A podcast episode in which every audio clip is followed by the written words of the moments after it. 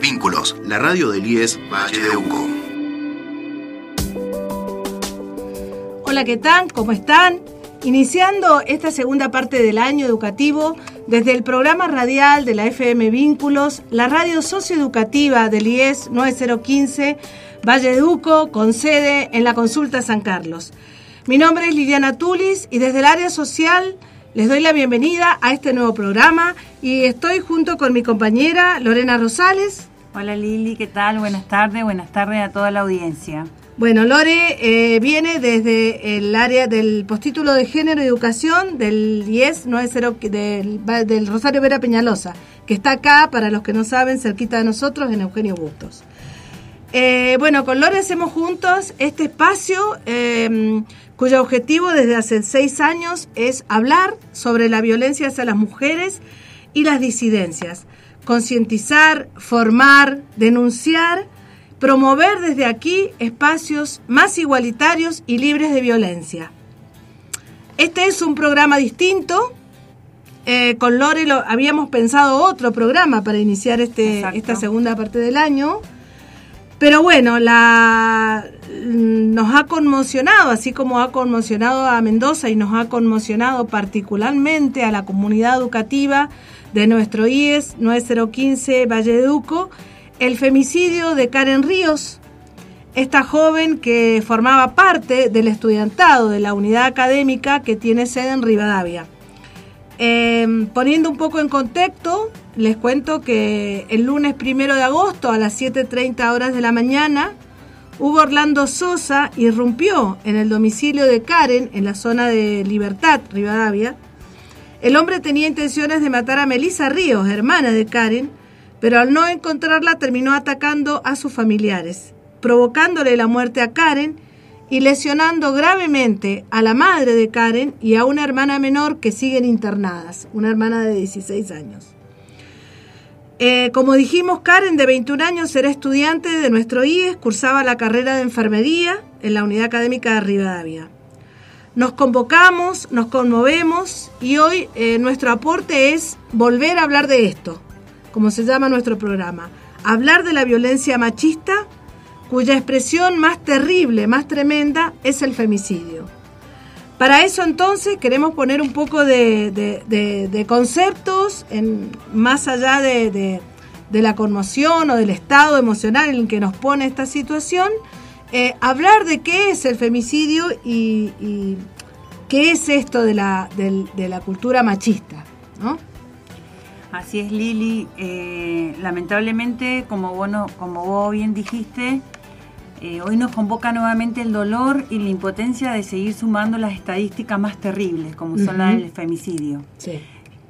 Cerramos antes del receso escolar eh, de julio el programa también haciendo mención a un femicidio en Mendoza y hoy abrimos esta segunda parte del año con la misma triste noticia. Claro, el eh, femicidio de Agustina Trigo. Exacto, exacto. Entonces vemos la necesidad de, de reiterar de continuar con esta temática de violencia hasta que podamos tener eh, mejores noticias, por lo menos en las estadísticas. Eh, hablar de femicidio eh, implica en primer lugar dejar pero muy claro que no existe ninguna muerte por causa de crimen pasional. Hay que desterrar esa idea que por mucho tiempo fue, fue tipificada legalmente así, y explicada y entendida socialmente eh, de esta manera. Donde, y justificada en un momento, digamos. Claro, se justificaba desde los sentimientos. del varón. Exacto, desde los sentimientos que no podía manejar por ese, entre comillas, amor. Entonces, lo que tenemos que mm, dejar hoy en, toda, en todos nuestros oyentes es esta claridad que cuando una mujer muere eh, por parte eh, es matada por un varón en el cual mantienen un vínculo que eh, amoroso que puede ser pareja o expareja se llama femicidio, y se denomina de esta manera. Un femicidio eh, se define como un asesinato misógeno, misógino. ¿Qué quiere decir esto? Un crimen de odio. Es el crimen por el solo hecho de ser mujer, es decir, que se contextualiza en, en una circunstancia de género. La misoginia se funda en la concepción de que solo los hombres pueden ser plenos, normales, mientras que las mujeres son incompletas, extrañas, anormales, demente, diferente y por lo tanto algo que amenaza. Es un otro que amenaza esta identidad masculina. Pero qué difícil, más allá de, comprender esto, es entender que una mujer tenga que morir por esta causa, ¿no? Y solo se puede llegar a entender desde una mirada machista y patriarcal, donde, la, donde se ha naturalizado la violencia de los varones hacia las mujeres. Y esto se debe porque se ha eh, creado, sostenido eh, estas diferencias jerárquicas de género que generan tanta desigualdad y discriminación. Se ha naturalizado. Exacto. Es lo que vamos a después a proponer también como pensar en, en cómo podemos avanzar, eh, digamos. Eh, ahora lo estamos pensando y lo estamos conceptualizando, pero también pensar que esta, esta cuestión jerárquica la hemos naturalizado. Exacto. Y la violencia eh, está tan naturalizada que nos cuesta por ahí ver pequeños, eh, pequeñas acciones, pequeñas palabras, discursos, que también tienen una connotación violencia hacia las mujeres. Violencia que surge de esta subordinación que existe de la mujer con, en referencia al hombre. Histórica y sistemática. Y cómo se reproduce. Entonces, el estereotipo masculino legitima, legitima el uso del dominio y de la violencia por parte de los varones hacia las mujeres y el estereotipo femenino refuerza esta idea de docilidad, de debilidad, de y de aceptación de, este dominio. Es decir, los hombres tienen permiso para usar la violencia, ¿sí? Eh, está en su naturaleza. sí, eh, está en esta construcción cultural y social donde se les da permiso para utilizar la violencia y mm, como dice Rita Segato, es parte de poder, eh, para poder pertenecer a este mandato masculino del que ella habla, tienen que usar esta violencia, tienen que demostrarla, obtenerla en estos pequeños actos y grandes y graves actos eh, contra las mujeres. Em, entonces, los varones violentos se obsesionan y toman a la mujer como objeto de su pertenencia manifiestan conductas de celos y control, de tanto rigor que cuando la mujer decide algo, hacer algo, eh, que va en contra de lo que él quiere, ¿sí? por el solo hecho a lo mejor de ella decidir, puede llegar hasta matarla. ¿De qué estamos hablando? De celos, de control, ¿sí? de cuando la mujer decide terminar o interrumpir la relación. Esta frase de que si no estás conmigo no estás con nadie, que de hecho muchos femicidas lo dicen y, que, y que es una frase que es contra la mujer, ¿sí? pero también es de eh, refuerzo varonil de él, porque está perdiendo el dominio sobre un cuerpo que le pertenece según ¿sí? su construcción. Y también es una eh, manera de disciplinar a la mujer frente a lo que la mujer quiere y el hombre no quiere que haga, digamos. Este claro. Este disciplinamiento. Exacto, es disciplinar porque no está haciendo lo que yo quiero.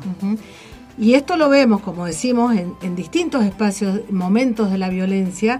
Volvemos a decir que este programa vamos a hablar de femicidio, pero hemos hablado en muchos, problemas, en muchos programas acerca de cómo se genera esta violencia, los micromachismos, los tipos de violencia, para estar atentos también a que no es que de un día para el otro esto suceda, sino que hay escaladas que nos llevan a pensar que esto puede suceder. Y a veces la dejamos pasar o las no, no estamos alertas y atentos a eso que configura un cuadro de una persona violenta. Exacto. Por ejemplo, pensemos en los celos, que todavía hay muchas chicas adolescentes que siguen sosteniendo que los celos son parte del cuidado, del amor, de porque me quiere, y no, y no podemos ir dimensionando cómo todo eso va construyendo, como voy a decir, la escalada de la violencia. Eh, legalmente, con respecto al femicidio, eh, en el año 2012 la Cámara de Diputados aprobó la ley 26.791, que en resumen agrava la pena del homicidio de una mujer o persona trans cuando está motivado por su condición de género. Se modificó de esta manera el inciso 1 y 4 del artículo 80 del Código Penal de la Nación y se incorpora los incisos 11 y 12 del mismo. Interesa particularmente resaltar el inciso 11 que impone presión perpetua al que matare a una mujer cuando el hecho sea perpetrado por un hombre y mediare violencia de género. Si bien la reforma no incluyó al femicidio como una figura penal autónoma, sino como un agravante en el artículo 79 de homicidio, la aprobación de esta ley constituyó verdaderamente una batalla ganada por los colectivos feministas y movimientos de derechos humanos, porque eh, resultó ampliar los derechos para las mujeres y las personas transexuales. Eh, la ley es necesaria porque reconoce esta particularidad del colectivo, esta identidad de intereses de las mujeres. Si no existiese esta ley de femicidio, sería invisibilizar, ¿sí? O no darle identidad, existencia a un hecho tan grave que sufren las mujeres y que todas las mujeres, en mayor o menor medida, estamos expuestas. Sería volver a pensar en un homicidio agravado por el vínculo y con eh, esto que decíamos pasional que en esto cuando hablamos de pasional, eh, digamos, le sacamos la gravedad y pensamos que la pasión lo dominó a ese hombre, por lo tanto es impune, digamos. Esto saca todo eso y pone en el ojo justamente la muerte de una mujer por, por medio de manos de un hombre como un homicidio por el género, por solo hecho de ser mujer. Por solo hecho, lo único que justifica es el hecho de ser mujer. Bien. En, este, en la situación de Karen, volviendo a esto, tenemos la, figura de un femicidio vinculado. Vinculado, exacto. Alrededor del femicidio aparecen, tristemente, otras muertes vinculadas a esa mujer, que pueden ser sus hijas, sus hijos, sus hijas, hermanas, madre, como lamentablemente ha pasado en esta situación, que sostiene la misma finalidad, el sufrimiento de las mujeres. Si bien la víctima directa no es la mujer, pero es, son los seres queridos, las personas de su entorno a quienes dañan, que es una forma de matarla eh, psíquicamente, porque el daño es, muy grave y muy difícil de reparar en, su vida. El femicidio vinculado puede presentarse en dos variantes. Puede ser eh, a un familiar, a una vecina, un vecino que sale a defender a esta mujer que está siendo atacada, eh, o directamente, como en este caso, los familiares de, de la víctima. Exacto, es como matar lo que ella más quiere. Bueno, em, hablando de, números, digamos, de lo que decíamos recién, ¿no? que terminamos nuestra primera parte del año hablando del femicidio de Agostina Trigo y tenemos que hablar de un femicidio de Karen que eh, además nos convoca porque es alumna, era alumna de nuestro terciario en, de nuestro nivel superior en Rivadavia, ¿no? Em, entonces, para dar los números, para, para ver lo terrible que estamos viviendo a nivel de provincia y a nivel país, eh, en julio se registró un femicidio cada 29 horas en distintos puntos del país. Mendoza ocupa en estos momentos el quinto lugar. Hemos tenido seis femicidios hemos tenido más que el año pasado entero. Digamos, la mitad de este año ya tenemos lo mismo que tuvimos el año pasado.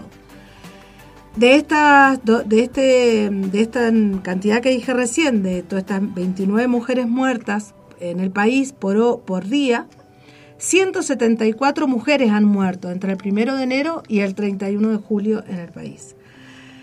191 hijos e hijas han quedado sin sus madres, y acá eh, decimos esto, 10 de estos femicidios, de femicidios son eh, femicidios vinculados, que es lo que hablábamos como en este caso, o a varones que son las parejas de las mujeres. Esto que decías vos, ¿no? Buscar hacer daño, no en el físico de las mujeres, pero sí en la psique de la mujer. Gravísimo. En estos 10 femicidios figuran los femicidios de las, de, digamos, los los asesinatos de las actuales parejas de las mujeres a quienes estos hombres le quisieron hacer daño. Y que es una forma de seguir ejerciendo esa dominación. Claro, es disciplinar, es lo que decíamos recién. 37 eh, mujeres de eso ya tenían denuncias previas, 10 de esas mujeres eran agentes de la fuerza de seguridad, 60, el 60% de estas mujeres, de las 174, fueron asesinadas en sus hogares. Esto también es para derribar los mitos de que esto se produce eh, en la calle, que las mujeres mueren porque salen de los boliches, ¿no? Esto se produce en sus hogares. Sí, como la eh, configurar la casa o las relaciones sexoafectivas como un lugar también peligroso para las mujeres y no solamente el desconocido o la vía pública. Claro. Eh, y el, el 54% de esas mujeres fueron asesinadas por sus parejas o sus exparejas.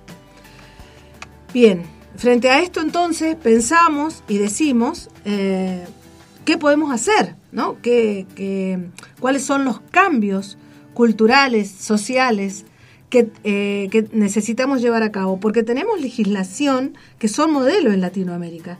Tanto la 26485 es una, es una, una ley modelo que protege, que está destinada a prevenir y erradicar la violencia hacia las mujeres. Pero parece que no es suficiente, parece que los cambios culturales que tenemos que hacer son mucho más profundos y por lo tanto más lentos, ¿no? Exacto. Les recuerdo que estamos en vivo, que nos pueden escribir y que pueden mandarnos también sus, sus, sus opiniones en los canales de la radio. Sí, en esto que hacer eh, es, es muy importante lo que decís y lo vamos a sostener en todos los programas que nos vinculen a esta temática, en que la ley, las normativas eh, son necesarias eh, porque mm, le da una impronta política y pública a la problemática, pero no son suficientes. Pensar que tenemos eh, ley, que tenemos la figura del femicidio en el Código Penal, eh, no es suficiente. Y también pensemos en esto, eh, con respecto al femicidio, si la normativa existente, si bien es algo también que restituye los derechos de esta mujer asesinada, pero llega después del acto, ¿sí? Es el castigo, es la condena, pero la mujer ya murió. está, claro. Entonces, ¿cómo hacer para eh, prevenir esto. Y, esto eh, sostenemos que es un cambio cultural y el cambio cultural es mediante la educación. Es decir, debemos eh, seguir demandando un Estado que tenga un amplio abanico de políticas sociales con respecto a la asistencia, a la prevención, a la promoción, eh, ir generando de cada institución pequeños espacios de formación para comprender qué implica un femicidio, o sea, qué, hay detrás de eso. No es simplemente un delito, hay toda una connotación de discriminación, de violencia en, esa figura. Eh, hay, el camino yo creo que lo estamos empezando, hay muchas acciones que se están haciendo, por ejemplo, este programa de radio, un montón de instituciones están hablando sobre el tema. Pero yo también creo que hay que acelerar eh, el proceso, tanto en el tiempo como en la forma. Eh, en esto se me ocurre eh, pensar en ESI, en la educación sexual integral, porque realmente necesitamos aprender otra forma de, relacionarnos, de vincular, vincularnos de una manera más igualitaria y amorosa. Sí, la violencia es una conducta que está arraigada es, eh, en los procesos culturales. No es natural, sino que está naturalizada. Eh, esto que decís vos, revisar y ver los roles, los estereotipos construidos y reproducidos por hombres y mujeres em, todo el tiempo. Es decir, no es algo que eh, pensemos que pasó o que decimos, bueno, antes se pensaba, no, se sigue pensando así, con roles estereotipados donde eh, el hombre domina, domina y la mujer, em, digamos, es sometida, donde, donde hay, digamos, espacio solo para los varones, donde las mujeres no pueden ingresar. Es decir, hay, hemos construido y hemos sostenido estos roles y estereotipos. Em, y esto contribuye a invisibilizar la violencia. Porque si pensamos que es natural, decimos, bueno, nadie es culpable porque es natural, por lo tanto no podemos hacer nada. Y no es así es cultural. Por lo tanto, tenemos una gran responsabilidad en desnaturalizar para posibilitar esta transformación. Si no, no lo vamos a lograr. Es decir, por eso es necesario pensar que estos son, construimos todos los días en los lugares en los que nos encontramos estos estereotipos y estos roles de género que llevan a esta desigualdad que genera la violencia. Exacto. Eh, entonces el derecho, a, el derecho de vivir una, una, una, vida libre de violencia, a desarrollar los proyectos, a, mm, a vivir en sociedades más igualitarias y más justas, eh, son desafíos que tenemos que cambiar. Y de hecho tenemos que cambiar de distintos espacios, educativos, familiares, comunitarios. Eh, entonces, lo que decimos es que nosotros hoy nos convoca este tema, pero llevamos seis años trabajando en este programa de radio y difundiendo todo tipo de eh, cuestiones que estén vinculadas a esto. Vamos a seguirlo haciendo porque es nuestro desafío y es también un desafío institucional. Así que bueno, desde, desde nuestro IES, desde el Vera Peñalosa, acompañamos también a la familia de Karen, denunciamos el femicidio, nos comprometemos a seguir hablando de esto, a construir y generar espacios donde podamos dialogar sobre las violencias que sufren las mujeres y las disidencias a diario, ¿no? A instar espacios educativos, a poner en la mesa el tema, a dialogar con los varones, para que puedan modificar estos patrones de conducta. Entonces, son grandes desafíos y estamos comprometidos con esto. Exacto. Y no nos olvidemos que la educación es parte ¿sí? de las políticas sociales, entonces es muy importante en cada espacio educativo, en cada institución pedagógica, que se hable de este tema y que se forme con diferentes acciones, con diferentes programas, eh, con contenidos transversales, con talleres, con programas, lo que sea. Pero esto se tiene que hablar en las instituciones educativas. Sí, soy una convencida que de la única manera de que podamos resolver esto son con cambios culturales y es hablándolo.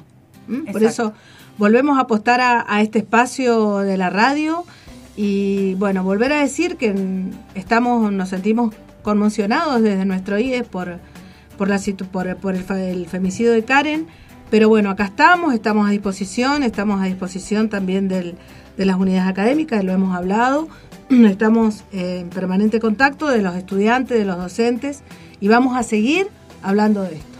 Así es.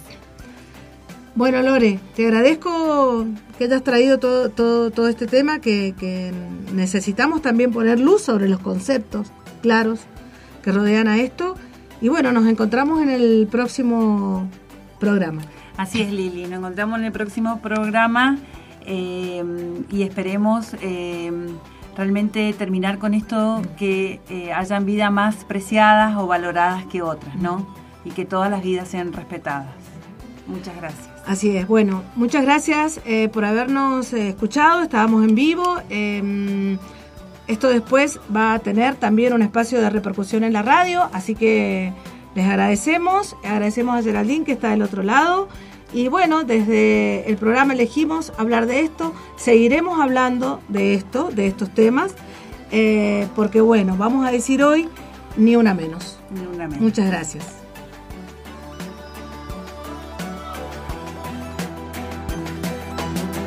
Vínculos, la radio del IES Valle de Uco. Este y todos nuestros contenidos encontrarlos también en Spotify y Google Podcasts.